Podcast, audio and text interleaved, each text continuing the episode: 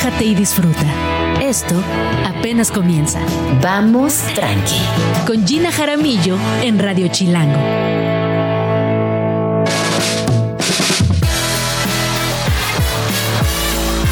Muy buenos días, son las 11 de la mañana en punto. Bienvenidos todos a Vamos Tranqui. Yo soy Gina Jaramillo y a partir de ahora y hasta la una de la tarde será un placer acompañarles donde quiera que se encuentren. Por lo tanto, me gustaría saber qué están haciendo, dónde andan, están en la oficina, están haciendo ejercicio, están en el banco, qué están haciendo en este preciso instante, en esta mañana tan fría que amanecimos, qué bárbaro, como congelador, que por un lado es muy bonita esta ciudad cuando hace frío porque cambia por completo la dinámica, se agradece también esta temperatura, pero híjole, siento que la banda chilanga es más, es más tropical es más calurosa, así que nos agarró de bajada este frío desde anoche. Yo anoche me paré, tenía mucho frío y bueno, y además la lluvia, que estuvo llueve, llueve, llueve, llueve toda la noche, así que cuéntenme ¿Cómo, ¿Cómo les va en esta mañana lluviosa? Que seguramente muchísimas personas quisieran estar en la camita viendo una peli, pero estamos chambeando y hay que disfrutarlo porque está, está chido también la vida. La vida está muy linda, la chamba, así que cuéntenme qué están haciendo. Hoy es miércoles 22 de noviembre y estaremos platicando de varias cosas, empezando por la inclusión para personas con sordera en el Corona Capital, que esta es una nota que me llamó poderosamente la atención y que me encanta porque si bien pensamos en estos, festivales tan grandotes que cada vez se posicionan más a nivel global, si bien también sabemos que son espacios donde la inclusión juega un papel fundamental y que además son espacios para encontrarnos con amistades, para ver a nuestras bandas favoritas, pues para disfrutar de la música, cuando escuché que Fundación Ocesa se alió con Alas de las Artes, que es una escuela de lenguas de señas mexicanas, quienes llevaron como invitadas a 40 personas con sordera a intérpretes de lengua de señas mexicana y a voluntarias para probar que las personas sordas disfrutan los conciertos de la misma manera que cualquier otra persona, se me hizo, la verdad, pues un proyecto muy bonito, un proyecto también que nos habla que como sociedad estamos avanzando hacia mejores lugares. Y bueno, ¿cómo lo hicieron? Esto es importante entender cómo lo hicieron para, para también aprender nuevas cosas. Pues resulta que eh, les brindaron unos chalecos vibratorios para que los usaran mientras sonaba la música. Y estos chalecos vibran al ritmo de la frecuencia del sonido. Funcionan de la siguiente manera. Los chalecos eh, cuentan, más bien cuentan con tres sensores en la espalda dos en el pecho y dos en la cadera y básicamente lo que hacen es registrar el ritmo de la música y traducirla primero a nivel de idioma, en el caso de las canciones que no son en español, y luego al lenguaje de señas. Los chalecos pueden ajustarse a cualquier género musical y esto hace que definitivamente la experiencia se viva desde otros, otros puntos también sensoriales. Eh, los precedentes de esto sin duda eh, han tenido que ver con Coldplay, que sabemos que es una banda que ha impulsado mucho este tipo de experiencias en sus conciertos que ya implementa este sistema desde hace, hace un rato y otros artistas como Lady Gaga también lo han hecho. Así que bueno, creo que cuando hablamos de nuevas posibilidades de escuchar conciertos, de ir a conciertos, de vivir la experiencia de un concierto, estamos hablando también de inclusión, lo cual es fundamental, repito, para avanzar como sociedad, para tener nuevos aspectos de disfrutar eh, una rola, una, una experiencia sonora, en este caso con los chalecos. Y bueno, eh, a partir de ahora tendremos esta, estas experiencias, ojalá que en otros espacios, que muchas otras bandas, otras empresas se sumen y hagamos de la inclusión algo cotidiano. Eh, según datos del INEGI de 2016, en México hay 300 mil personas con sordera y en el mundo hasta el año 2021 se contaban con 70 millones de personas en esta condición. No son pocas, así que es muy importante que tengamos esta perspectiva, que impulsemos estas iniciativas y que por supuesto cada vez se vuelva una realidad, una realidad muchísimo más incluyente. ¿Qué va a pasar el día de hoy en Vamos Tranqui? Pues después de esta nota tan chida, tan positiva y tan bonita, les quiero contar que tendremos un programa igual de bonito hablaremos de igualdad de género en las aulas, porque continuamente hablamos de igualdad de género en las oficinas, en los trabajos, en otros espacios públicos, pero ¿qué pasa con las aulas? ¿Hay una deuda? ¿No la hay? Estamos avanzando para esto. Eh, estará en entrevista la doctora Diana Tamara Martínez Ruiz, ella es coordinadora para la igualdad de género del SIGU UNAM. También en Agenda Chilango, híjole, es que no es por, no es por presionar, no quiero meter prisas, pero ya es Navidad. Han volteado a su alrededor, ya hay ventanitas con el árbol de Navidad. Es que la Navidad nos alcanzó, nos rebasó por la derecha y ya no hay nada más que hacer. Así que estaremos hablando, estaremos hablando de qué pasará con el consumo local, ahorita que estamos planeando que los regalitos, qué, comprar, qué regalar, eh, qué sumar a nuestra lista de deseos. Bueno, para el Christmas Market estaremos hablando con Nicole Helfon, un proyecto que habla de consumo local y cómo podemos apoyar iniciativas 100% mexicanas. También Cena por las Chinampas en su quinta edición y para esto me acompañará Lucio Usoviaga que trae todos los detalles de estas cenas que se han convertido ya en un clásico de esta ciudad y que también tienen eh, como objetivo impulsar todo lo que sucede en Xochimilco con las chinampas, un turismo más responsable, un punto fundamental en la Ciudad de México pero que tenemos que entre todos hacerlo un lugar seguro, entre todos también garantizar que sea un espacio para todas las edades. Así que bueno, de eso estaremos hablando más adelante. También en agenda literaria tenemos canción sin volúmenes, apuntes e historias e ideas sobre salud mental. Estará por aquí Sandra Barba para contarnos de esta antología y por supuesto regresando a las fiestas decembrinas y todo lo que podemos llegar a generar a nivel desperdicios, basura y demás, hablaré con Melicia Beitia de Vive sin Basura, porque para poder tener muchas navidades en el futuro, para poder seguir pasándola increíble, tenemos que bajarle también al, a la basura, a los residuos, y creo que es una conversación que vale la pena tener, revisar, aprender y a partir de ahí tener mejores hábitos. Estás escuchando Vamos con Gina Jaramillo en Radio Chilango. Chilanga. Voces y miradas desde los feminismos. Son las 11 con 11 minutos, ya estamos aquí de regreso en Vamos Tranqui y me acompaña el día de hoy la doctora Diana Tamara Martínez Ruiz. Ella es coordinadora para la igualdad de género, SIGU UNAM. Es licenciada en psicología por la Universidad Iberoamericana, cuenta con estudios de maestría y doctorado en el Centro de Investigaciones y Estudios Superiores en Antropología Social y actualmente dirige la nueva coordinación de igualdad de género de la Universidad Nacional Autónoma de México, que tiene como objetivo promover la perspectiva y la igualdad de género en la UNAM. Bienvenida, doctora. Hola, Gina. Un gusto estar con contigo y con tu audiencia. Oye, pues yo feliz de tenerte aquí en la cabina. Eh, tenemos nuevo rector en la UNAM, eh, tenemos muchas eh, esperanzas en que este tipo de programas caminen y que sigan adelante porque hoy a nivel territorio sí tenemos una crisis importante que hay que atender, que tiene que ver con perspectiva de género y sobre todo igualdad de género en las aulas.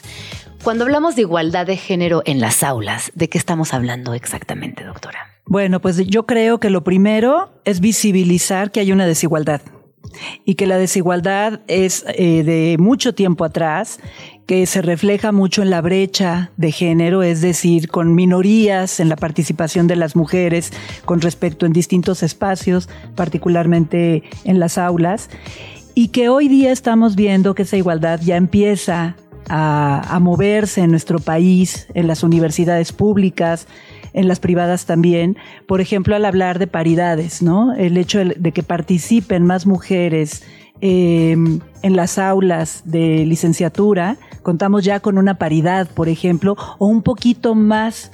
Eh, hablamos ya de un 60% de mujeres en la participación en licenciaturas. Sin embargo, cuando hablamos de desigualdad todavía lo podemos ver en ciertas disciplinas. Vemos, por ejemplo, que las aulas en ciencias, en las licenciaturas de ciencias, todavía no logramos llegar a una paridad de género.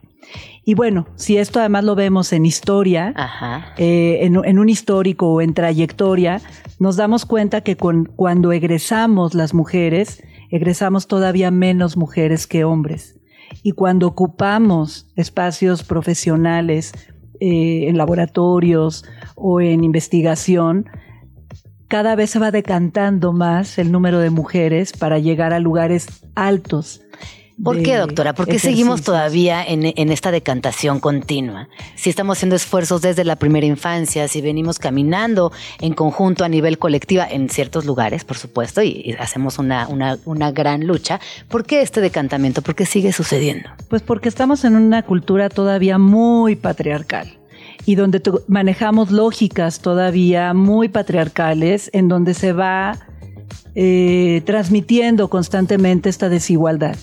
Entonces, lo primero que tenemos que hacer es visibilizar. Claro. Visibilizar que hay una desigualdad, visibilizar que hay diversas maneras de generar violencias simbólicas en donde vamos generando como estas exclusiones a las mujeres y a otros géneros, por ejemplo, ¿no? Y me parece que ahí es donde la educación justamente juega un papel fundamental. La UNAM hoy día, desde el 2020 que existe esta coordinación para la igualdad de género, tiene un eslogan muy importante, una frase que además eh, caminamos con ella constantemente, que es la UNAM educa para la igualdad de género. Y consideramos que además las instituciones de educación superior debemos estar completamente comprometidas con la temática de la igualdad de género y educar justamente para que se visibilice la diferencia y entonces podamos tener pues una sociedad más más igualitaria en lo general. Y tú dirías, por ejemplo, que hay que empezar, porque para mí sí hay que empezar en la primera infancia. Yo soy mamá de chiquitas, todavía están muy pequeñitas mis hijas. Y de repente viene mi hija y me dice, ma, es que la cancha de fútbol no es cancha de fútbol, es el patio, pero está tomada completamente por los niños que juegan fútbol todos los días, todos los recreos y no ceden. Y nosotras ya metimos una carta y estamos en negociaciones, pero todavía no sucede. Vamos a mitad de ciclo y sigue pasando lo de la cancha. Y pongo este ejemplo porque es un ejemplo muy claro del cual todas las personas que estamos aquí, que somos puras mujeres además en la cabina, fuimos parte. Podemos reconocer muy bien este, los niños tienen tomada la cancha de fútbol y este tienen tomada la cancha de fútbol se puede ir poniendo como ejemplos en muchos espacios. ¿Tú dirías que es desde, la primera infancia donde tenemos que accionar o qué les dirías a las personas que nos están escuchando que tienen un papel importante en el rol de la crianza para poder ir teniendo estas conversaciones? Absolutamente. O sea, yo creo que la perspectiva de género y esta, este discurso que debe ser una práctica de igualdad de género llegó para quedarse. Sí. O sea, me parece que estamos hablando de una nueva era mexicana, una nueva era de generaciones muy diferentes que tenemos que ir poco a poco rompiendo estas desigualdades. Y claramente son en las aulas, en las aulas desde la educación primaria, secundaria, educación media, superior y superior, en donde tenemos eh, el compromiso justamente de estar cambiando esta formación y estos espacios como las canchas o como los transportes o como los senderos seguros o como las mismas aulas en donde debe de reflejarse eh, tanto del profesorado como por supuesto pues de todo el estudiantado este cambio cultural y además creemos que justamente eh, las universidades pues es donde estamos formando o reformando también estas mentalidades a corto, a mediano y a largo plazo, ¿no? En la prevención por un lado, pero también justamente en generar eh, sociedades más igualitarias. Y que creemos que estas personas cuando salgan, el, las y los estudiantes, cuando salgan de las universidades, pues van a llegar a escuelas, a espacios laborales, a familias también, en donde se va a generar justamente este cambio igualitario. Oye, cuando hablamos de la UNAM, que además es una institución gigantesca que tiene muchas eh, áreas de oportunidad y también cosas muy buenas que ya están realizando. ¿Qué es exactamente lo que están haciendo ahorita, doctora, o que planean a corto plazo para lograr esta igualdad de género en las aulas y todas estas otras políticas de las cuales estamos hablando? Bueno, pues mira, yo creo que la Universidad Nacional Autónoma de México, como todas las instituciones de educación superior en el país, no estamos exentas de vivir como mujeres y como personas de otro de géneros no binarios el tema de la violencia por razones de género. Eh, lo vivimos en las familias, lo vivimos en las escuelas, en las aulas, lo vivimos en la calle, las mujeres también. Y en ese sentido, la, Universidad Nacional, pues ha escuchado justamente eh, también en qué otro lugar, sino en la Universidad Nacional, se puede generar una reflexión a tal nivel de poder cambiar mentalidades y revolucionar mentalidades.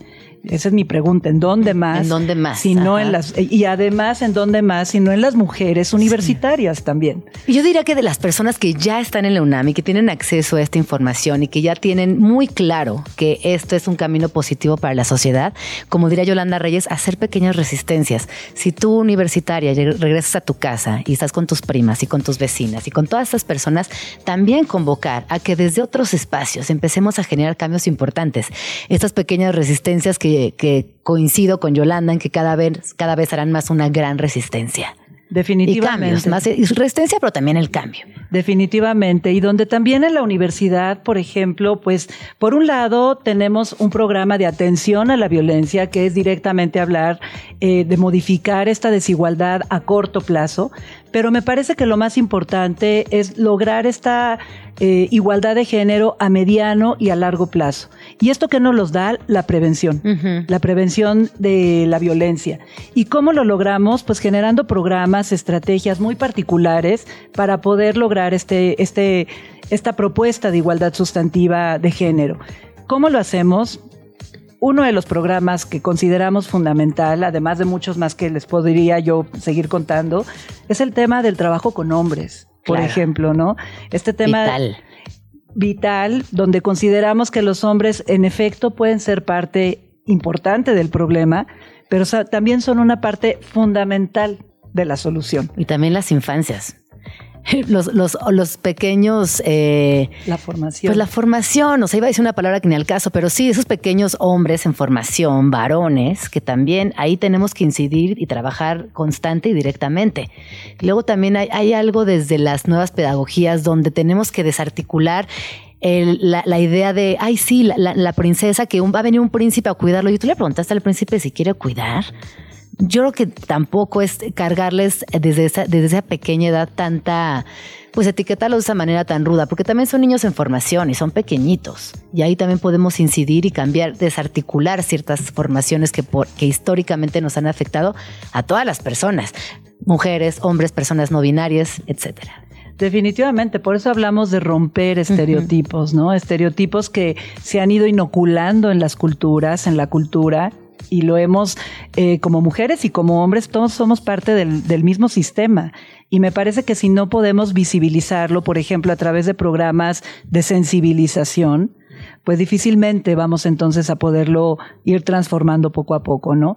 Por eso, por ejemplo, también otro de los programas que la Universidad Nacional eh, propone es justamente el programa de sensibilización a todos los niveles.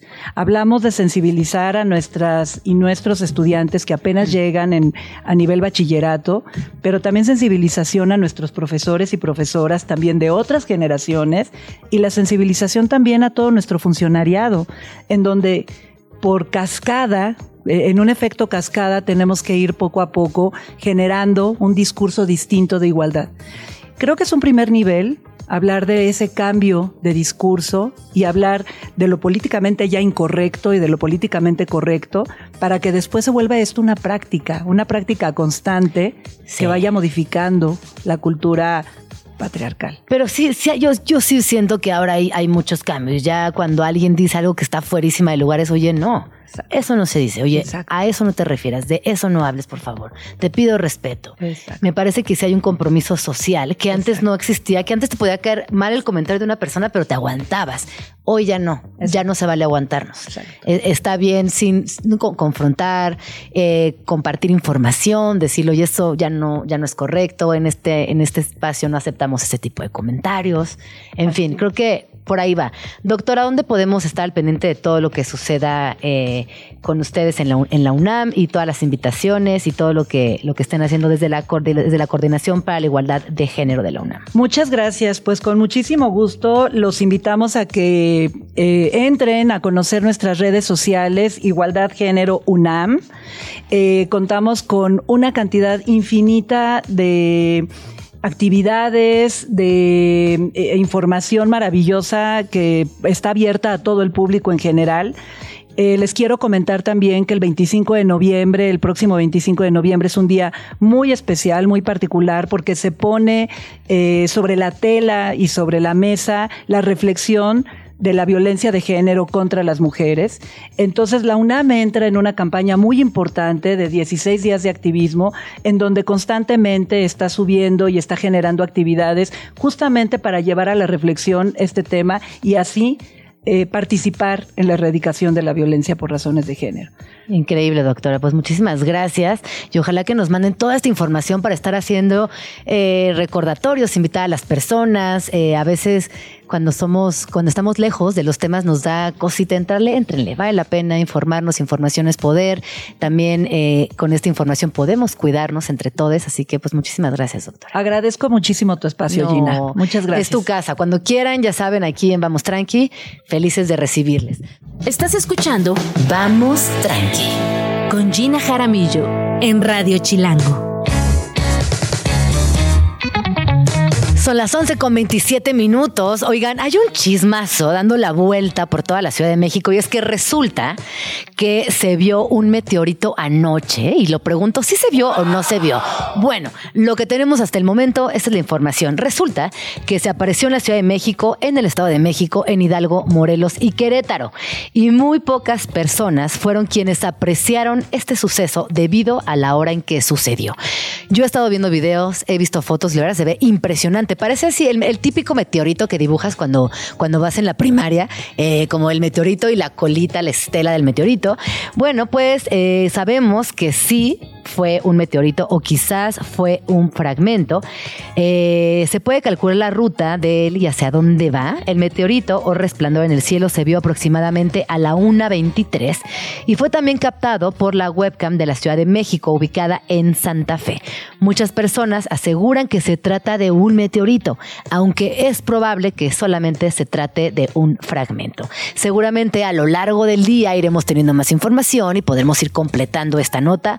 Por lo pronto me parece increíble, me parece impresionante que haya pasado un meteorito por la Ciudad de México el día de ayer y que, bueno, pues repito, ya sabremos qué sucedió más adelante y durante el día. Si ustedes tuvieron la fortuna de verlo, cuéntenme qué les pareció. Seguramente es como de, yo vi los videos y decían, no, si yo veo esto, se te ocurren mil cosas, va a chocar, es, este, es un objeto no identificado, qué onda con el cielo. Pero bueno, si ustedes tuvieron la oportunidad de verlo, cuéntenos arroba Jaramillo, arroba Radio Chilango. Radio Chilango. Oigan, pues al inicio del programa platicaba que ya viene la Navidad, ya se nos vino encima la compradera, la regaladera, pero hay que saber escoger y qué mejor que hacerlo de la manera más eh, local posible, la, manera más eh, o mejor pensada. La mejor manera de regalar es con tiempo. A veces corremos y damos cualquier cosa y ya se nos viene el tiempo encima. Y para hablar de Christmas Market me acompaña el día de hoy Nicole Helfon. Bienvenida, ¿cómo estás? Hola Gina, muchas gracias por invitarme. Estoy muy bien, muchas gracias. Te platico. Cuéntanos de qué va. Este 23, 24, 25 y 26 tendremos nuestra primera edición del Christmas Market, que serán 30 marcas, puro talento mexicano, para apoyar el hermoso talento que tenemos en nuestro país. Oye, a ver, cuéntame, porque yo sé que tú llevas muchos años buscando diseñadoras, marcas, proyectos que sean de consumo local y que no solamente activen también de alguna manera la economía, sino que también pongan sobre la mesa estos proyectos increíbles que existen en nuestro país y que a veces no nos enteramos. ¿Cómo ha sido para ti esta búsqueda y lo más importante, ¿qué se siente encontrarte estos proyectos tan lindos? Me encanta, creo que en México somos ricos en talento nacional, es cosa de buscarle, cosa de creérnosla. Yo tengo un proyecto que se llama Tomo la Bazar, que normalmente sucede en Santa Fe. Ahorita es la primera edición del Christmas Market que va a ser en el corazón de la Ciudad de México, en la Roma, en esta concept house que se llama eh, Mesón Celeste. Es una casa hermosa, hermosa, hermosa eh, que se construyó en 1904. Ahorita es considerada patrimonio de la ciudad. Es una casa que me encantaría que todos pudieran ir a conocer porque la arquitectura eh, ahorita se usa como hotel. Van a tener un restaurante abajo de gastronomía. Es una concept house de diseño. Tienen también un estudio wellness para dar clases de yoga, ceremonias de cacao que también tendremos todo el fin de semana. Y pues bueno, está pensado para que sea para toda la familia. Es el nuevo hotspot de la Roma. Ahí se las dejo, nada más, así. Sí. Y tendremos desde bebidas, alimentos, marcas, experiencias, talleres de cerámica, talleres de flores. Y actividades para niños. Y es este fin de semana ya, Es este ¿no? Es fin. el 25 y el 26. Es 23, 24, Ah, desde el 25 y 23. 26. Ay, qué De 11 a emoción. 7 para que tengan todo el día para ir a comprar sus regalos de Navidad. Tendremos muchísimos descuentos. Me parece la fecha perfecta. Todo el mundo anda en la locura. Que qué compro, que ya empiezan mis cenas, que ya empieza el intercambio navideño. Y pues qué mejor que poderles aportar esto a, a ustedes de una manera alegre, de una manera de compartir, de poder apoyar y de poder crear. Y sin la locura del regalo encima el 23 de diciembre. Creo que también esto a la distancia nos permite seleccionar mejor cada, para cada persona, encontrar ese, ese detallito adecuado o ese regalazo que estaban esperando. Oye, y cuéntanos, ¿qué marcas eh, van a tener en este, este fin de semana? Tenemos BC, que es una marca de floreros de acrílico hermosos. Tenemos Napoleón, que tiene una piel mexicana increíble. Tenemos TEA, que son trajes sastres de puro diseño mexicano. De verdad, los invito a que se den una vuelta. No saben las marcas que tenemos en nuestro país. Yo me he echado la tarea de hacer una curaduría hermosa e irresistible y me encantaría poder enseñárselas y, pues bueno, que sea un gran regalo para todos. ¿Por qué consideras que es importante? eh? Yo, yo tengo mi respuesta, pero te voy a hacer la pregunta. ¿Por qué consideras que es importante el consumo nacional y cada vez más hacer visible lo importante que es apoyar a estas marcas? Número uno, porque tenemos un talento enorme en nuestro país. Y pues si nosotros los mexicanos no nos apoyamos entre nosotros y seguimos contando, comprando fuera, o sea, es muy fácil agarrar y pedir un regalo de Navidad, ¿no? Que te llegue en tres días. Pero creo que hay que apoyar el, el consumo nacional, hay que apoyarnos entre. Yo tengo dos marcas mexicanas y nada me da más satisfacción que, que me lo compre gente de fuera y que me lo compre gente de aquí.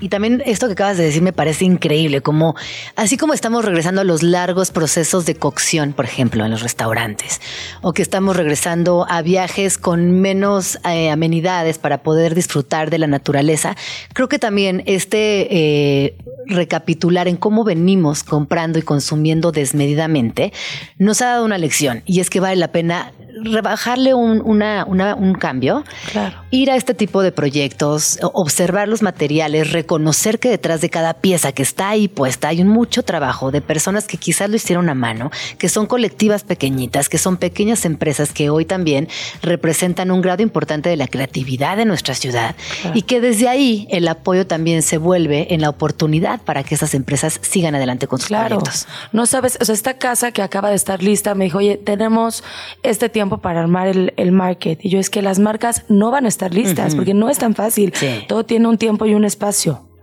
Entonces, pues ojalá y todo este trabajo lo valga y puedan estar ahí. Sí, que vengan, que conozcan nuevas marcas mexicanas, porque ojo, hay muchísimas marcas que no tienen idea que son nuevas, que estamos hablando de, pues, de velas, de ropa para mujer, de Amora. joyería, de trajes, de vasijas, de muchas sí, cosas. Sí, tenemos desde ¿Qué es Amora? Amor es una marca de bolsas hechas a mano, ahorita que decías todo hecho a mano, con artesanas, que tiene todo un proceso para que esté una bolsa.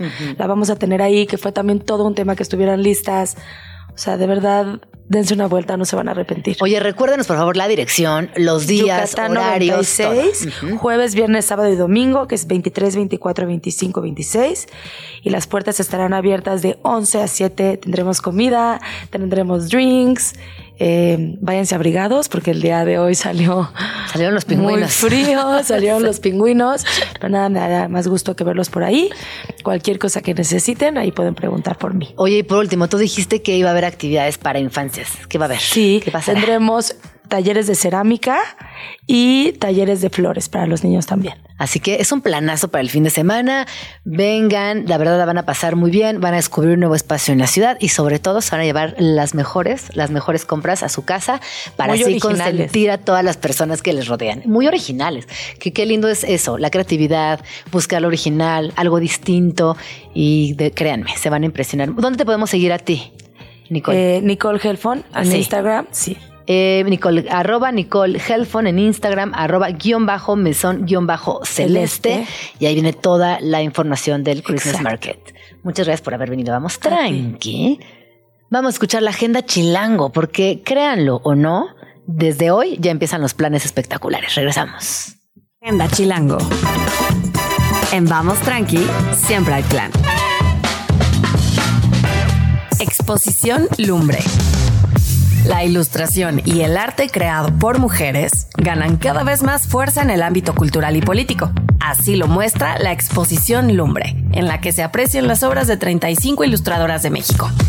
El conjunto de piezas muestra temas como la desaparición forzada, los derechos reproductivos, la aceptación del cuerpo y las desigualdades sociales. Se trata de un vistazo también a distintos medios de difusión artística, pues en su mayoría las ilustraciones circulan a través de redes sociales. De este modo, las cuentas de sus autoras funcionan como diario y archivo digital de sus voces y sentires. Muchas veces trascienden a murales. Algunas autoras también diseñan y producen objetos, mientras que otras llevan sus ilustraciones al tatuaje. Además, como complemento a toda la exposición, las infancias podrán disfrutar de una isla de lectura infantil. Ahí habrá títulos ilustrados por las mismas autoras presentes en la exposición. Lleva a toda tu familia para que explore esta expresión artística tan rica que es la ilustración y que visibiliza el arte de las mujeres en México. Puedes ir a la expo en el Museo Universitario del Chopo en Enrique González Martínez 10 en Santa María la Ribera. El costo de la entrada va de 20 a 40 pesos. Agenda Chilango. Se acerca la octava edición del Festival Internacional de Cine con Medios Alternativos y por segunda ocasión, este evento estará dedicado a la inteligencia artificial. El FICMA es un evento donde se unen la tecnología, el cine y las nuevas narrativas audiovisuales con el propósito de integrar a los narradores audiovisuales con las industrias creativas. En cuanto a contenidos, analiza y explora distintas manifestaciones contemporáneas como las series web, plataformas digitales, cultura pop y narrativas transmedia. En esta edición habrá talleres, conferencias y proyecciones, tanto en línea como en modalidad presencial. Así que no hay pretexto para dejar pasar este festival, ya que todos los habitantes de la República Mexicana podrán disfrutar de las distintas actividades de manera totalmente gratuita durante ocho días en la Cineteca Nacional de México. La entrada es gratis. Agenda Chilango. El rey de los deportes también está presente en la Ciudad de México prepárate para vivir la emoción del béisbol con los Diablos Rojos. Este mes en el clásico estadio Alfredo Harpgelú, donde los Diablos Rojos están listos para conseguir el campeonato de la Liga Invernal en un partido que promete ser la experiencia inolvidable para toda la familia. Disfruta del béisbol en su máxima expresión con jugadas espectaculares, emociones al límite y la pasión que solo los Diablos Rojos pueden ofrecer. Y asiste al estadio Alfredo Harp Gelú el 23 y el 24 de noviembre.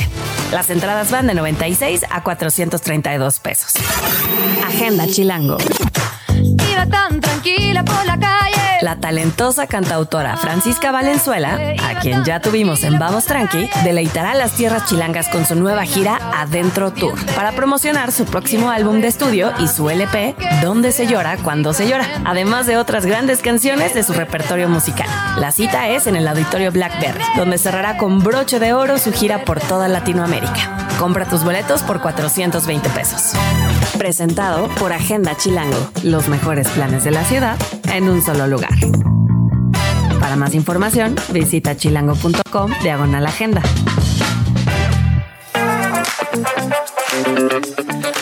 Son las 11 con 44 minutos. Una disculpa, estaba eh, tomando café, la verdad, así que me agarraron de bajada. Seguimos aquí completamente en vivo desde la cabina de Radio Chilango. Esto es Vamos Tranqui. Y bueno, hemos platicado ya de varios temas el día de hoy y yo quiero preguntarles a manera personal, ¿qué planean hacer para fin de año? ¿Se van a quedar en la Ciudad de México? ¿Van a salir? Eh, son de las personas que, como yo, disfrutan mucho de los días que hay vacaciones. Esto es un comentario muy chilango, pero es que se pone muy bonita la ciudad. Eh, está completamente vacía, eh, el cielo está despejado, eh, las calles están vacías, los restaurantes no tienen fila. Sí, es un momento muy chilango, es un comentario muy chilango y a veces eh, muy insoportable, pero es la verdad. Cuando esta ciudad se queda de vacaciones, también quienes podemos estar aquí lo disfrutamos de una manera muy profunda. Así que cuéntenme, ¿qué van a hacer estas vacaciones, esta Navidad? Ya pusieron el árbol, arroba Jim Jaramillo, arroba Radio Chilango. Por lo pronto, les cuento que dentro de estos increíbles planes por venir, el día de hoy, miércoles 22, hoy es miércoles 22 de noviembre, se llevará a cabo la Cena por las Chinampas en su quinta edición. Y para contarnos acerca de esto me acompaña Lucio Usoviaga. Él es director general y cofundador de Arca Tierra, un proyecto que no solamente ha vinculado la gastronomía con todo lo que sucede en Xochimilco, sino que ha generado una comunidad muy grande de chefs alrededor del mundo que hoy disfrutan de cocinar también en Xochimilco, aunado a un público que hoy ya es eh, muy consciente y también muy fiel respecto a lo que sucede con Arca Tierra. Bienvenido, ¿cómo estás? Hola Gina, muchas gracias. ¿Todo bien? ¿Y tú? Muy bien, pues muy feliz de platicar contigo y que nos cuentes de lo que sucederá en Cena por las Chinampas. Claro que sí, pues como bien dices, hoy es la quinta edición de la cena y, pues tenemos invitados a, grandes chefs, ¿no? Eh, eh, por ejemplo, pues viene Elena Reigadas, Eduardo García, Gabriela Cámara, Eduardo Morali, que nos visita desde Monterrey, y Lucho Martínez. Oye, ¿y qué sucede exactamente en estas cenas? ¿Cómo pones a estas grandes personalidades a cocinar en conjunto? ¿Únicamente están ahí? O sea, ¿qué sucede con estos grandes nombres que además, hay que reconocerlo, le han dado muchísimo a la gastronomía mexicana? Sin duda, pues digo, exceptuando a Eduardo Morali que está en Monterrey, eh, los demás trabajan con nosotros día a día, ¿no? Reciben nuestras cosechas y nos dan retroalimentación sobre lo que les entregamos cocinan las chinampas, realmente es una relación que va pues, más de 10 años atrás y pues, juntos hemos podido impulsar la gastronomía de la Ciudad de México, ¿no? sabiendo que pues, gran parte de la ciudad tiene su, su, zona rural, ¿no? de donde todavía hay muchos campesinos y campesinas que están resistiendo ¿no? el embate de, la presión demográfica y sembrando. Oye, y lo que ustedes han hecho en las chinampas en el día en el día a día también ha tenido repercusiones muy interesantes en la región, en las mismas personas que trabajan hoy con ustedes y que, como bien dices, generan toda una dinámica de repartición eh, y demás con otros restaurantes. ¿Cómo, cómo ha sido este, este trayecto a lo largo de estos años? Pues en un inicio era pues, realmente empezar a conocer un poco a la, la comunidad chinampera, ¿no? Los campesinos que siguen trabajando en la, en la zona de Xochimilco, aunque digo, hay chinampas también en, en Tláhuac en, en ¿no? Y pues fue entablar relaciones con ellos, con ellas, para ver pues en qué podíamos ayudar, aprender cómo siembran y poquito a poco empezar a, a producir algunos eh, pues, productos que ya sembraban y otros nuevos, eh, entregándole a, pues estos grandes restaurantes y también entregándole a familias en la ciudad, ¿no? Realmente lo que lo que tratamos de hacer es pues generar mayor mercado para que más familias campesinas puedan vivir de esto. Oye, y hoy en la noche, eh, que de alguna manera es, una, es una celebración, es una quinta edición, las personas podemos asistir, ya es un evento que está cerrado, ¿cómo, cómo funcionará esta noche? Pues la verdad es que se, nos acaban los boletos hace un par de días, ¿no? Pero pues igual quien nos quiera visitar, estamos en, hoy es en el ex convento de San Hipólito, pero dos veces al mes también invitamos chefs a, la Chinampa, ¿no? Ahí pueden visitarnos en, en arcatierra.com o en las redes sociales, eh, sobre todo en Instagram, estamos anunciando constantemente nuestras experiencias, que es arroba arca.tierra. Y digo, hoy es especial porque pues todos los fondos, todo lo que se, se recauda va para el programa de la escuela campesina, ¿no? Que, que es un programa que es el, más importante que tenemos, ¿no? El, el propósito es poder ayudar a renovar una generación de, de agricultores y agricultoras campesinas quienes puedan pues tomar este relevo, ¿no? De tan importante de, pues, resguardar esta tradición agricultural en, en las chinampas. Que no es fácil, ¿eh? porque hablar de agricultura en la Ciudad de México evidentemente se vuelve un reto cada vez más grande y en esta escuela no solamente tienen una, un buen número de alumnos, sino que eh, eh, se mantiene como una, un espacio único. Yo no sé si hay otra escuela en la ciudad así, de este tipo. Tú, tú dime, Lucio, ¿hay otra? Sí, o sea, hay, escuelas campesinas en, Tlalpan, en Milpalta, o sea, en todas las zonas rurales de la ciudad, ¿no? eh, este en particular está en las chinampas, ¿no? Es La idea es que eh, chavos, chavas pasan seis meses con nosotros aprendiendo de agroecología, de educación de género, educación financiera, para que una vez terminando la formación, pues tengan todas las bases para poder eh, producir una chinampa, ¿no? Porque yo también es importante saberlo, las chinampas al rumbo que van, pues van a desaparecer, ¿no? Por, porque crece la, la, ciudad sobre ellas, por el abandono, pues, es darle la vuelta a toda una inercia de, pues, de abandono, ¿no? Y, de desvalorización de, del trabajo de campo que, pues sí no no no no es no está fácil pero pues tiene tiene muchos beneficios y, y es la verdad es que es algo que nos gusta mucho hacer Oye, y una, una consulta, cuando tú hablas de el abandono, cuando hablas de que los nodos urbanos se van de alguna manera comiendo estos espacios naturales, eh, ¿tú has tenido contactos con las autoridades? ¿Qué dicen al respecto? ¿Están conscientes de esta crisis en la que nos encontramos? Sí, o sea, hay, las autoridades en general están conscientes, ¿no? Pero pues no se han hecho, en mi humilde opinión, ¿no? Los esfuerzos necesarios, eh, porque pues estamos hablando de que se necesita un apoyo mucho más focalizado, con mejores estrategias para poder hacer más escuelas, ¿no? Para poder hacer más parcelas demostrativas, implementar técnicas este, contemporáneas, recuperar técnicas ancestrales, o sea, es, mucho trabajo y, como que pues apenas y, se, se atiende el asunto. No, pero es muy importante que tengamos estos espacios y lo conversemos, porque a veces cuando pensamos en Xochimilco, obviamente nos vamos hacia la parte más turística, a la parte más festiva, a la parte que tiene que ver más con, con pues con el show, hasta esto, ¿no? Como hay, hay muchos espacios de que, que, no, que no conocemos y que creo que vale la pena también enterarnos de que hay escuelas, de que hay forma de apoyar a las chinampas que ya existen, de que podemos ir a Arcatierra y, y disfrutar de un delicioso menú hecho por un chef y que al mismo tiempo todo lo que nosotros dejemos ahí apoyará todo un programa para eh, recuperar y restaurar las valiosísimas chinampas de la Ciudad de México.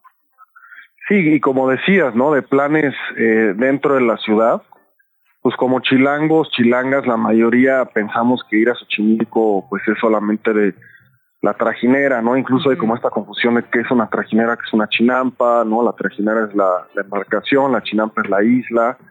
Y, y, pues lamentablemente no es tan fácil luego, ¿no? Por los, por las vías tradicionales, bajarse en una chinampa, hablar con alguna agricultora, ver qué se está sembrando, ¿no? Este, y eso es parte de lo que Arca Tierra ofrece, ¿no? Por un lado, llevamos la ciudad al campo con estas experiencias y por otro lado el campo a la ciudad a través de, nuestras canastas que entregamos a domicilio y de, y de todos los alimentos que entregamos en, en los restaurantes. Entonces, pues es esta invitación, ¿no? De saber mejor un poco de dónde viene nuestra alimentación, que dentro de la Ciudad de México pues hay toda una, una, pues muchísimas personas, ¿no? Que siguen produciendo. Claro, que, pues, qué interesante. Muchísimas gracias por compartirnos esta información. Y también a quienes nos escuchan, la próxima vez que vayan a Xochimilco, ya saben que pueden hacer distintos planes y que no todo tiene que ver solamente con la fiesta, que está esta parte que es muy interesante, que también tiene que ver con tradiciones, que tiene que ver con eh, eh, también procesos ancestrales y que está en nosotros también la recuperación y la restauración de las mismas. Muchísimas gracias por tomar nuestra llamada, Lucio. Te mando un abrazo enorme y mucho éxito esta noche. Muchísimas gracias, Gina, y a todos por escuchar. Un abrazo. Un abrazo, cuídate. Él fue Lucio Usoviaga, director general y cofundador de Arca Tierra. Les recuerdo, los pueden seguir como arroba arca.tierra. Mandamiento chilango número 15. Tacos al pastor en la capital existen miles, pero hay tres tips para saber si van a estar chidos. 1. Se aprecia un trompo campeón carboncito, un colorcito rojo quemado y de buena forma. 2. Se manejan varias salsas, pero si tienen una salsa estrella, es buena señal. Y 3.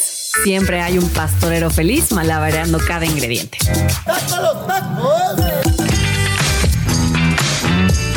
Ay, son las 12 con 3 minutos. Oigan, y rápidamente me acordé eh, de algo que escribió Gloria Fuertes, que, bueno, yo amo a Gloria Fuertes, sí es de mis escritoras predilectas en la vida, regreso a ella casi a diario, y me acordé, hablando del tema de la ansiedad y del tiempo, de un pequeño poema que se llama Don Segundo, y se los voy a leer rápidamente, y dice, Tintín, ¿quién es? Don Segundo Don Segundo, espere un segundo. Me voy a lavar, me voy a peinar, me voy a comer. Y si me como, no me verá usted. Espere un segundo, don Segundo. Me voy a duchar, me voy a vestir, me voy a calzar, me voy a estudiar.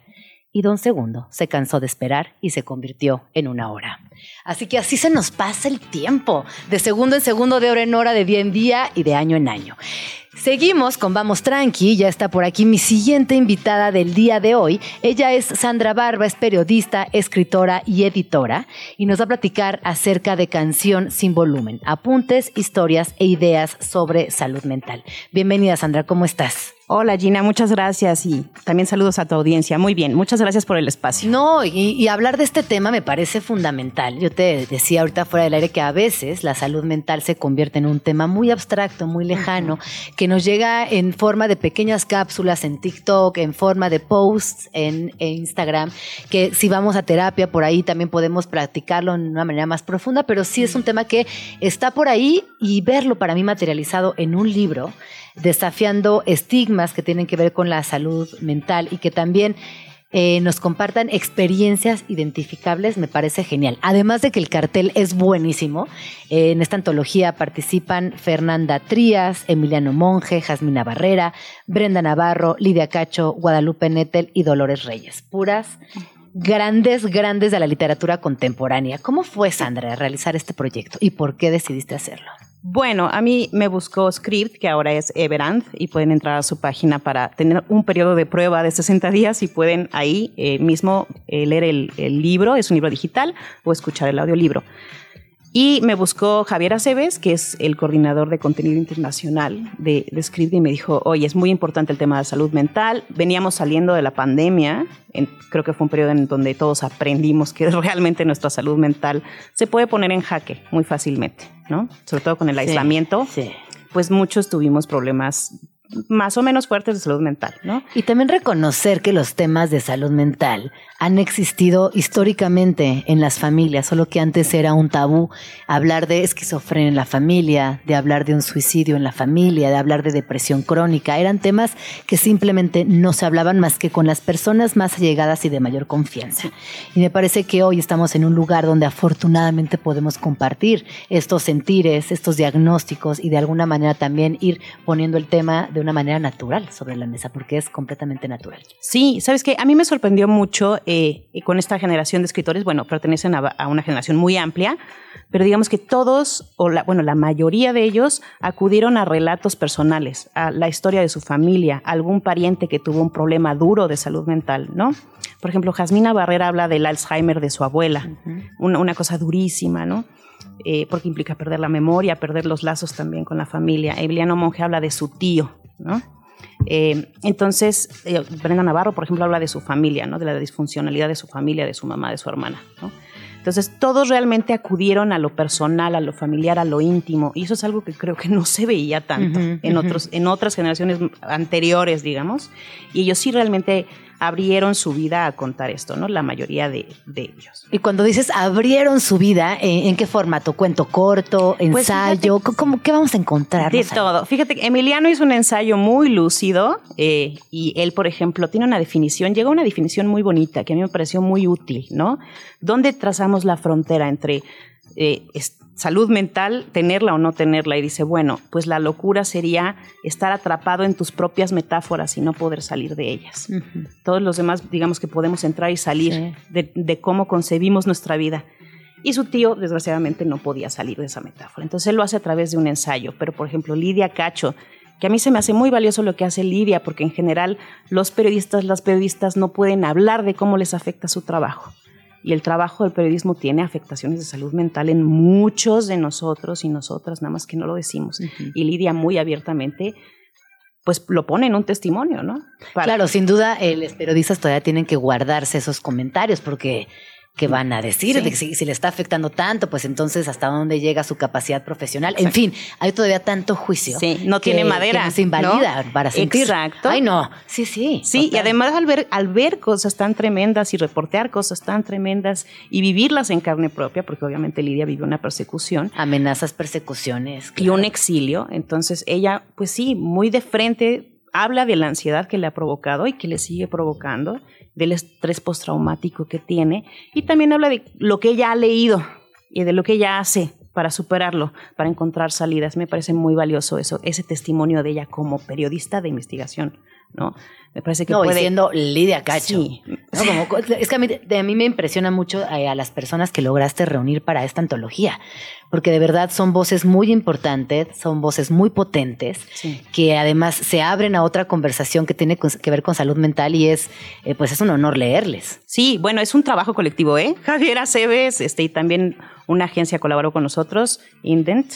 Entonces, gracias al trabajo de varias personas. Se y de- logró este proyecto Y de coral. ellas y Emiliano Monje Ajá. mismo. De ellas y Emiliano Monje, exacto. Sí, porque son seis, seis mujeres y un hombre, se ¿Y, logró. y ahí qué pasó? ¿Será que las mujeres estamos más abiertas a hablar de salud mental? ¿Fue casualidad? Pues en realidad, fíjate que fue casualidad, o sea, no fue que pensáramos, ay, tenemos que tener paridad, ¿no?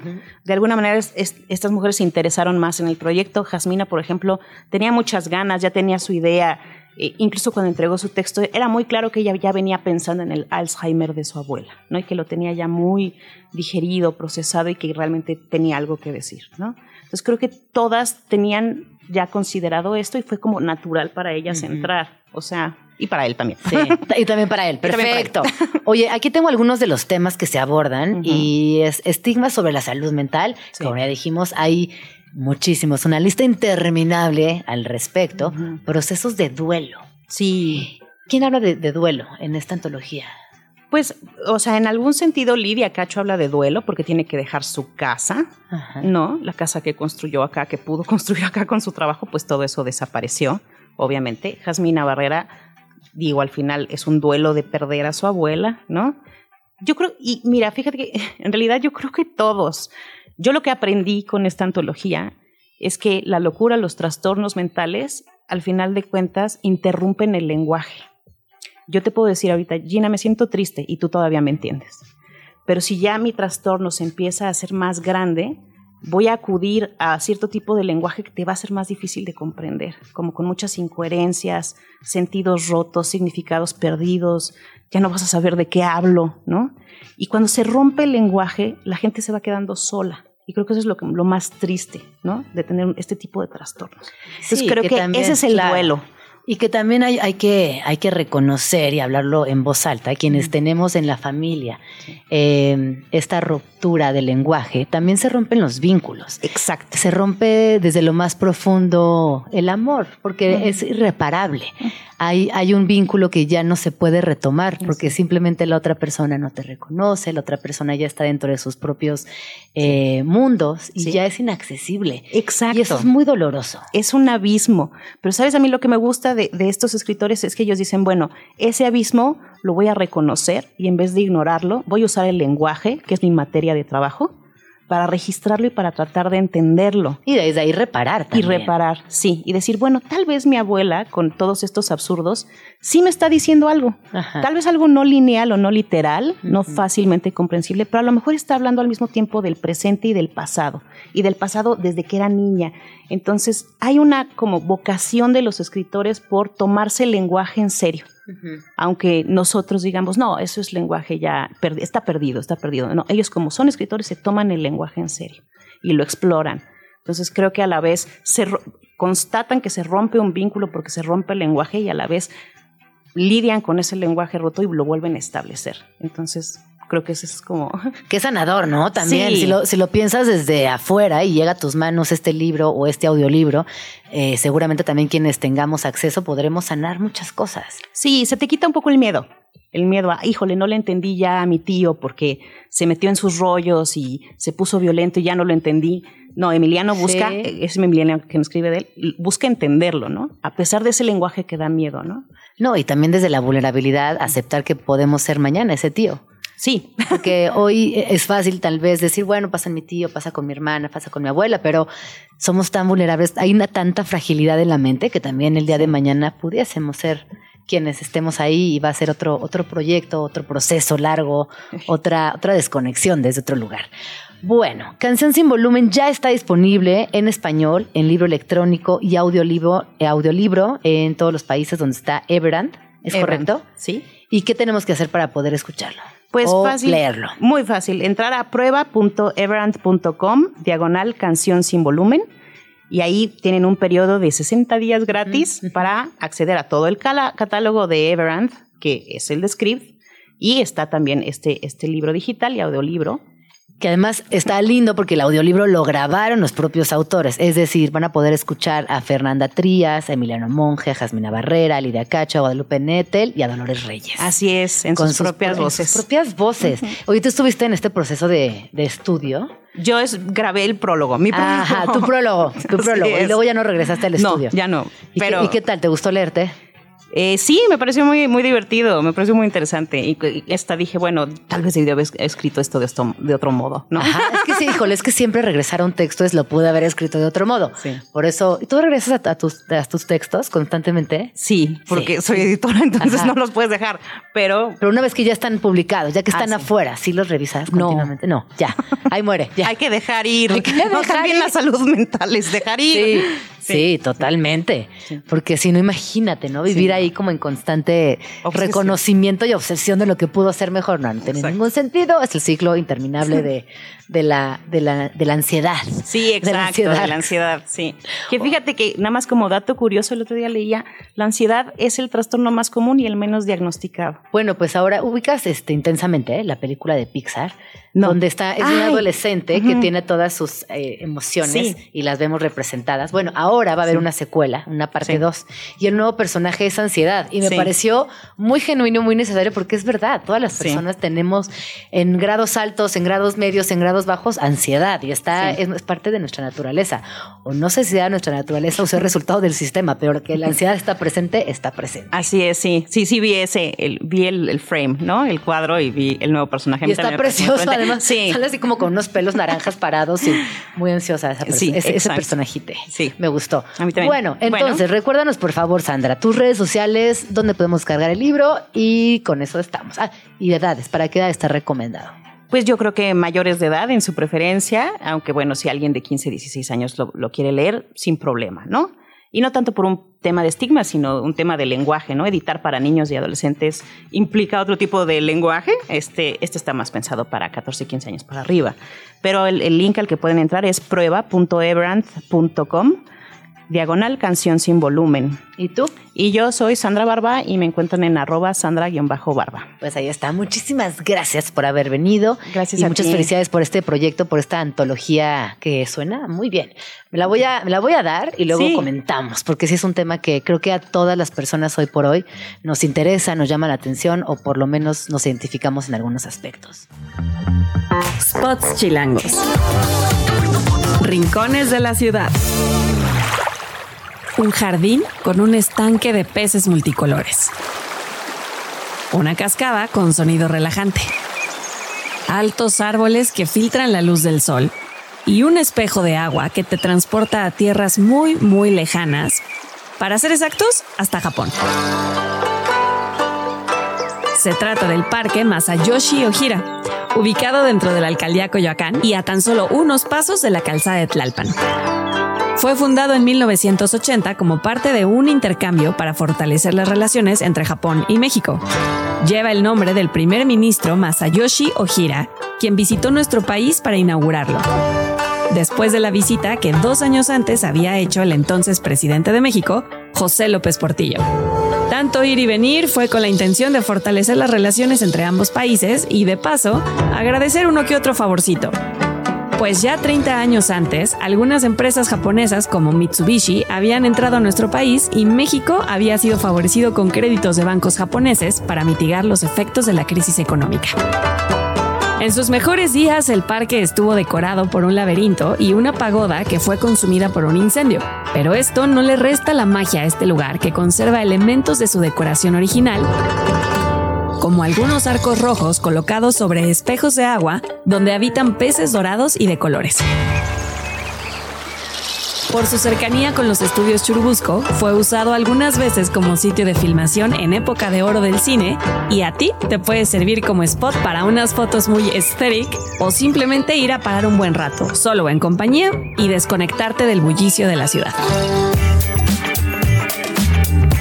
Las 12 con 22 minutos. Estamos aquí de regreso en Vamos Tranqui. Y yo no sé si les había platicado o no, pero les cuento que recientemente escribo un libro que se llama El Guardián de los Quesos, que está ilustrado por Valeria Gallo, el cual habla de familias diversas. Todo es gracias a Tigre, un gato que es mi gato. Esto está inspirado en hechos reales y que en realidad todo el barrio lo conoce, todo el barrio lo conoce, pero en realidad resulta que Tigre no solamente tiene una popularidad importante, sino que tiene muchas casas y muchas familias y a lo largo de esta historia Vamos a conocer cuáles son esas historias. Vamos a también eh, reconocer el vínculo entre un hermano y una hermana, este vínculo indescriptible. Y el día de mañana haremos un live con mis amigos de Abrazo Grupal. Esto para todas las personas que no nos puedan acompañar en Guadalajara o aquí en la Ciudad de México, donde tendremos presentaciones el 9 en Orion Kids y en Guadalajara el último fin de semana, el día 3, domingo 3 a la 1 de la tarde. Este live eh, será el día de mañana, 23 de noviembre, a las 19 horas. Estaremos Valeria Gallo, Abrazo Grupal y su servidora ahí para platicarles acerca de, pues, este proyecto, de lo que implicó, de por qué también abrir esta conversación con nuestras infancias, las familias diversas, la ciudad, la familia. Pues es bonito, es, una, es, una, es un libro que, una historia que está escrita para niñas muy pequeñites. Así que bueno, ojalá nos puedan acompañar y si no sirven, no, no siguen todavía Abrazo grupal o a Valeria Gallo o a mí, pues bueno, les esperamos en nuestras redes sociales, que ahí siempre estamos compartiendo, eh, pues desde mi lugar, exposiciones, libros, planes para la ciudad. Abrazo Grupal tiene un, un proyecto eh, social fundamental, importante, que tiene que ver con diversidad, recientemente publicado en un libro, y bueno, Valeria Gallo es una de las, una de las ilustradoras más importantes de este país, que también tiene un largo trabajo e importante trabajo vinculado a diversidad. Estás escuchando Vamos Tranqui con Gina Jaramillo en Radio Chilango. Seguimos aquí en Radio Chilango, en Vamos Tranqui. Muchas gracias por comunicarse con nosotros aquí en la cabina. Le quiero mandar un saludo muy especial a Jesús Oliveros Vargas, que nos está escuchando y además nos manda muchas porras. Muchas gracias por esas porras que se agradecen, se sienten muy bonitas. Oigan, eh, antes de continuar con el programa, eh, les quisiera contar que, bueno, seguramente vieron por ahí que el día de ayer Carla Souza ganó el Emmy a Mejor Actriz, lo cual eh, nos da mucho gusto el lunes fue la entrega de los premios Emmy 2023, donde Carla Souza ganó en la categoría de Mejor Actriz por la película La Caída, que además ganó el premio a Mejor Película, que si no la han visto, es un peliculón, está inspirado en hechos reales, la actuación de ella es formidable, se preparó mucho tiempo para lograr este papel donde eh, se asume como una clavadista profesional y que además eh, está inspirada, repito, en la historia de la clavadista olímpica mexicana Azul Almazán, cuyo nombre tomó fuerza al denunciar a su entrenador Francisco Rueda por haber abusado de ella siendo ella menor de edad. Esta historia que desafortunadamente se replica en varias esferas deportivas, lo vimos con las gimnastas en Estados Unidos y lo vemos aquí con Carla Souza en esta película. Y bueno, que mm, además eh, ella, eh, como saben, bueno, yo le estaba contando, perdón, ella se preparaba muchísimas horas al día para, para entrenarse, cambió su dieta para poder tener el cuerpo de una clavadista eh, de verdad que fue, en sus propias palabras, un proyecto que le tomó muchos años. Así que, bueno, pues vayan, corran a ver esta película porque es muy buena. Y desde aquí le mandamos un abrazo y muchas felicitaciones a Carla Souza por este premio. Radio Chilango. Vamos, tranqui, seguimos aquí y ahora sí vamos a entrarle a un tema que es buenísimo que a todas las personas que nos están escuchando, de las que nos escuchen más tarde y a las que nos vean en un clip, por favor pongan mucha atención, porque esto sí nos importa a todas las personas que habitamos en este planeta. Esto sí depende de todas las personas que habitamos este planeta y por supuesto tiene repercusiones en este año, en el siguiente y en futuras generaciones. Esto es algo que tiene que ver con presente y con futuros, futuros posibles o inexistentes. Y es que resulta que en las fiestas decembrinas, hacemos, generamos y duplicamos y triplicamos los desperdicios. Y para hablar de esto me acompaña el día de hoy Melissa Beitia de canal Vive sin Basura. Nos vamos a enfocar en tips y cómo podemos de alguna manera generar menos basura. Ella además es cofundadora de Mercado Cero, un evento que reúne productos y servicios sustentables, brinda talleres y pláticas para generar conciencia, además de un centro de acopio de reciclables itinerante para incentivar el cambio consciente con el público en general. Bienvenida, Mel, ¿cómo estás? Muy bien, muchas gracias por la invitación. Oye, antes de entrar al programa, yo te decía que de la última vez que nos vimos, eh, hubo, un, hubo un eclipse de por medio. Y el del eclipse de que no, no tenemos lentes especiales para ver el eclipse, no tenemos una lámina de soldador, ¿cómo vamos a ver el eclipse? Y me acordé que todavía estudió a tus redes eh, una posibilidad para hacer un artefacto con una caja de cereal y papel aluminio. Y así vimos el eclipse y fue precioso. Así que muchas gracias por esos tips porque estuvo genial. Me encanta que lo hayan disfrutado porque justo fue algo súper sencillo que puedes hacer en casa y aparte disfrutar de un fenómeno y, ver literalmente cómo funciona eh, un eclipse y la ciencia, ¿no? La ciencia. Sí. que yo decía, claro, es que seguramente siglos atrás la banda estaba todo el tiempo especulando, investigando, tratando de eh, materializar ciertas cosas. Y de verdad que ver el eclipse en una caja de cereal fue de las cosas más bonitas que yo he compartido con mi hijo chiquito. Fue hermoso. Fue que, ¡ay! En la cajita de cereal. Bueno, ay, no. Vamos a hablar de las fiestas decembrinas que me da bajón, pero también me da esperanza, porque ese tipo de pláticas justo generan esperanza. ¿Qué pasa en diciembre? ¿Por qué generamos tanta basura? Digo, obvio, porque son las fiestas, pero ¿por qué no hemos caído en cuenta de que podemos generar mucho menos basura? Creo que lo que pasa con las fiestas decembrinas es que creemos que que por lanzar la casa por la ventana, por gastar más, quiere decir que podemos decir te amo más y porque quiere decir que eh, aparte estamos muy acostumbrados a, demostrar nuestro amor a través de los objetos materiales y a través de estas experiencias que, creamos que son completamente excesivas, pero también que son completamente innecesarias. A mí algo que decías que me da esperanza es ahora revisitarlas desde otro punto de vista, desde eh, enfocado más en lo que es importante, que es la familia, eh, eh, los amigos, la comunidad, y menos en las compras excesivas, que pues ya sabemos que eso es lo que nos está llevando al borde de la crisis climática. O si son ustedes de compras excesivas, por lo menos traten de pedir menos empaques, menos bolsas.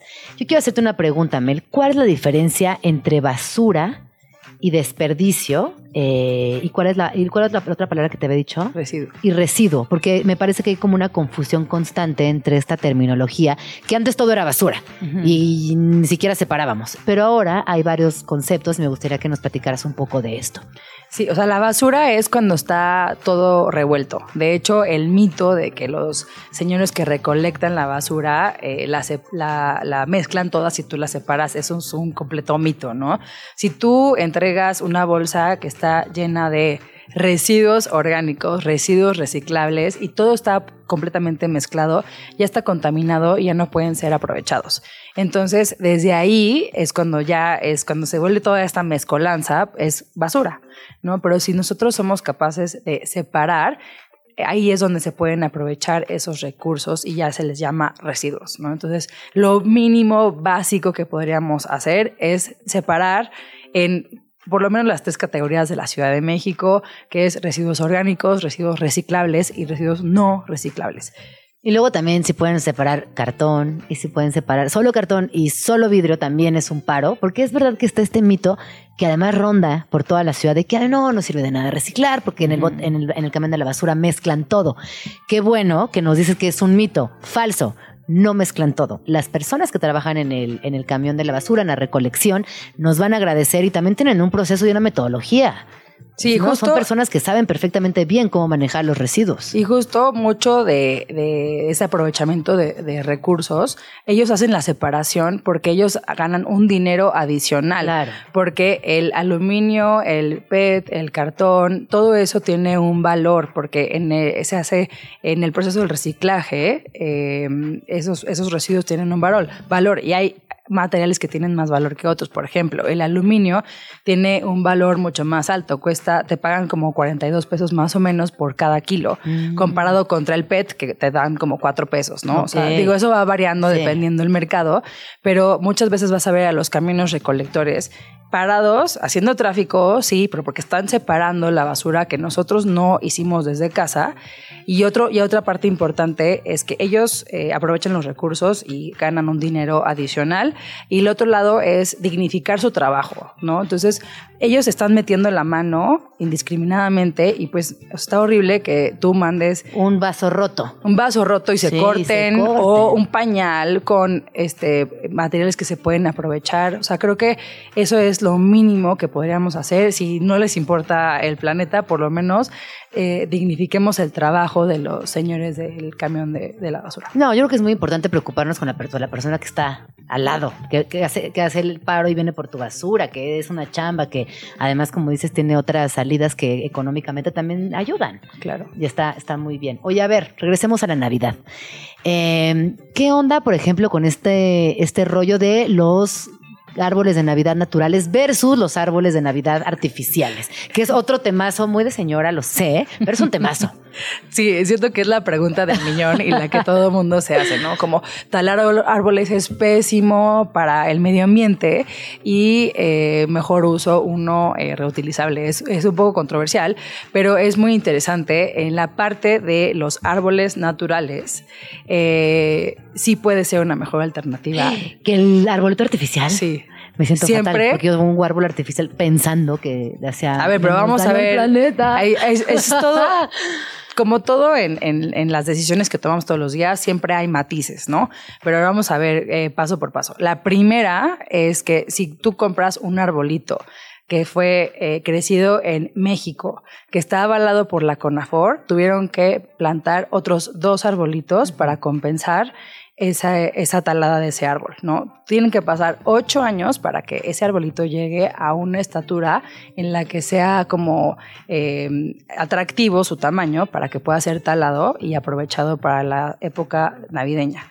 Eh, después, eh, durante ese tiempo, eh, dio beneficios como eh, ayudó a mantener el agua de los mantos acuíferos, eh, le dio hábitat a la fauna eh, local, también estás apoyando a la eh, economía rural, que también es muy importante, y evitas la tala clandestina. Entonces, en realidad tiene muchísimos eh, beneficios comprar un árbol mexicano avalado por la CONAFOR.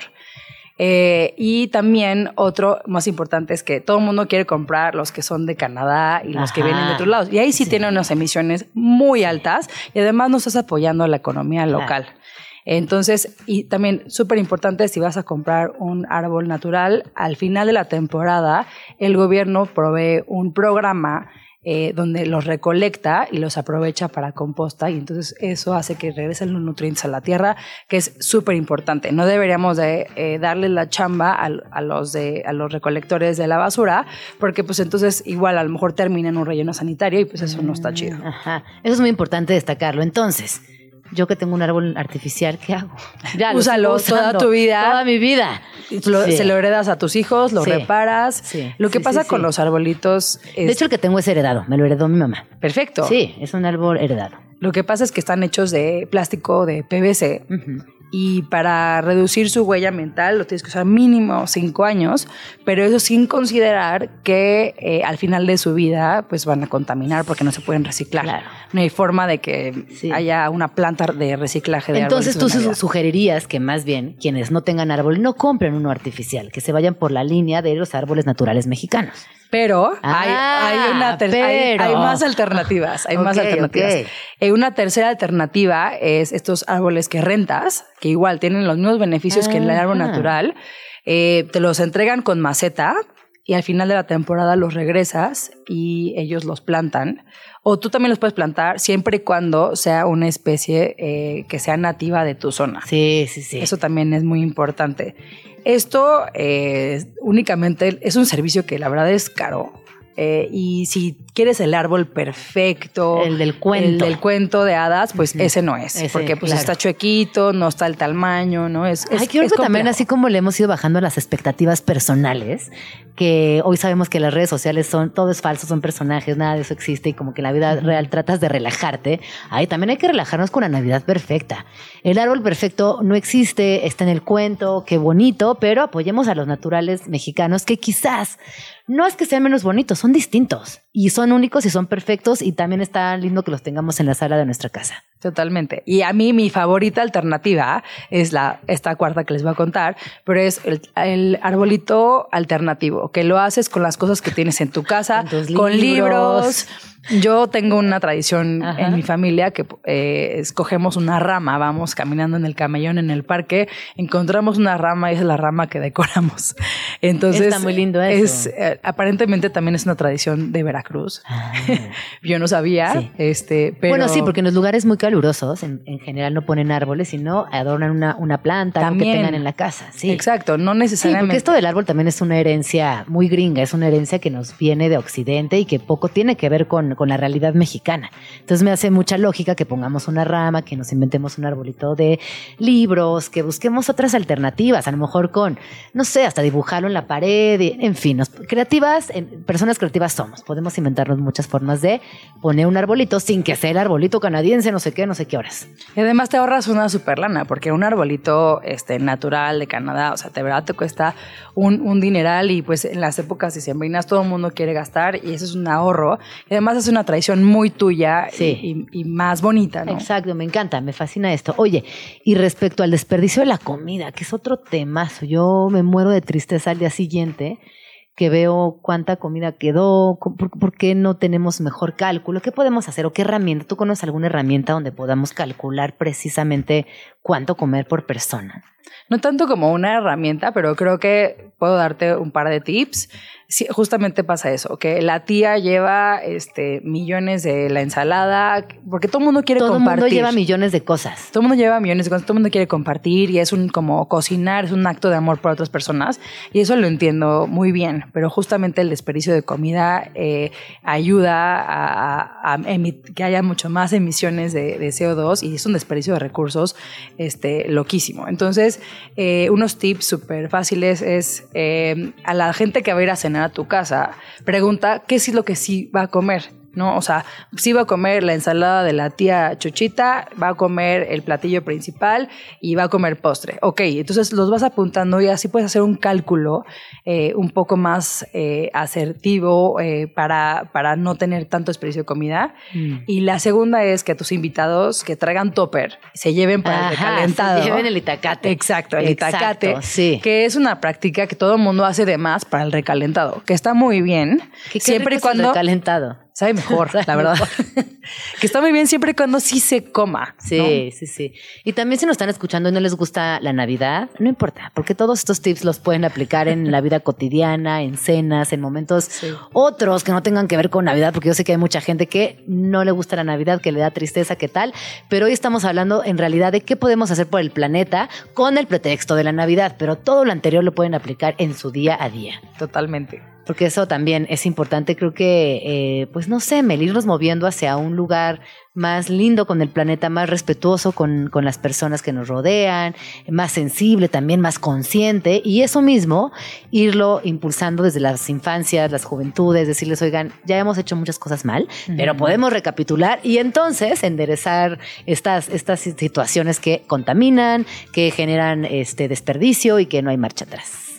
Así es, creo que justo, o sea, la temporada navideña o cumpleaños o cenas es el momento o la excusa perfecta para revisitar como estos actos que estamos haciendo. En realidad, eh, estos intercambios, regalos, cenas, están muy bien, pero al final lo que lo, lo más importante es el tiempo en familia eh, de calidad, ¿no? Entonces, ¿cómo pongo eso al centro de la Navidad en lugar del consumismo? Sí. Ay, a mí sabes que me encantaría hacer de intercambio con mis amigas que ya nunca las veo porque estamos muy ocupadas y porque somos mamás y porque trabajamos mucho, un intercambio de horas o de días, ¿no? Como decir, a ver, yo te regalo todo un sábado y nos vamos juntas a caminar a Chapultepec, nos subimos a la bici, neteamos, como regalarnos tiempo. Creo que ahorita que te escucho platicar, eso me encantaría.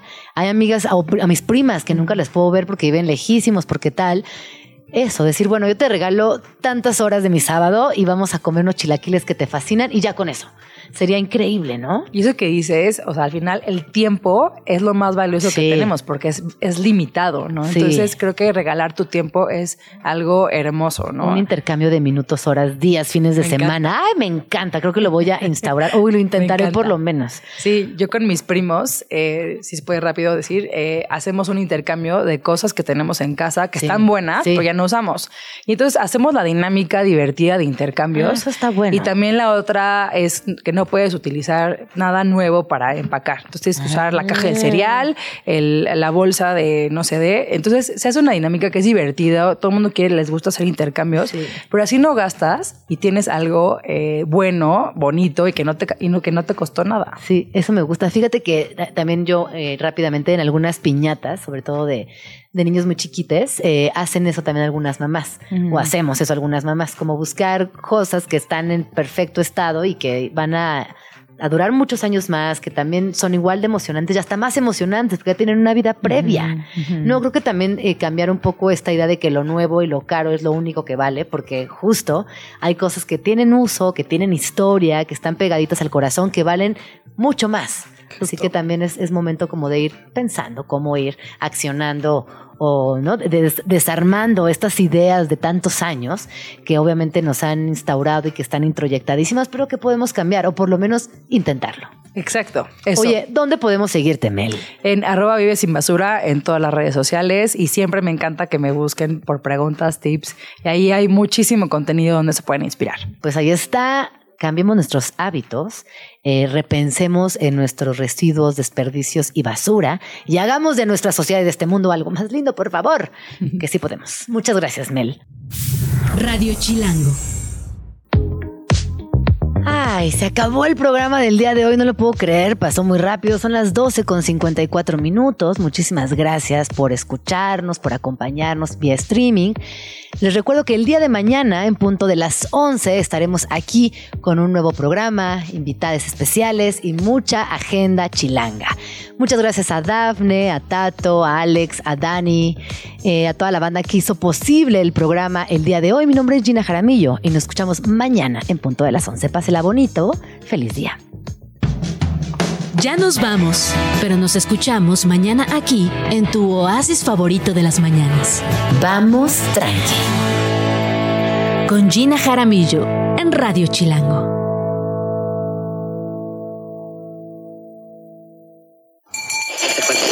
Radio Chilango, la radio que... ¡Viene, viene!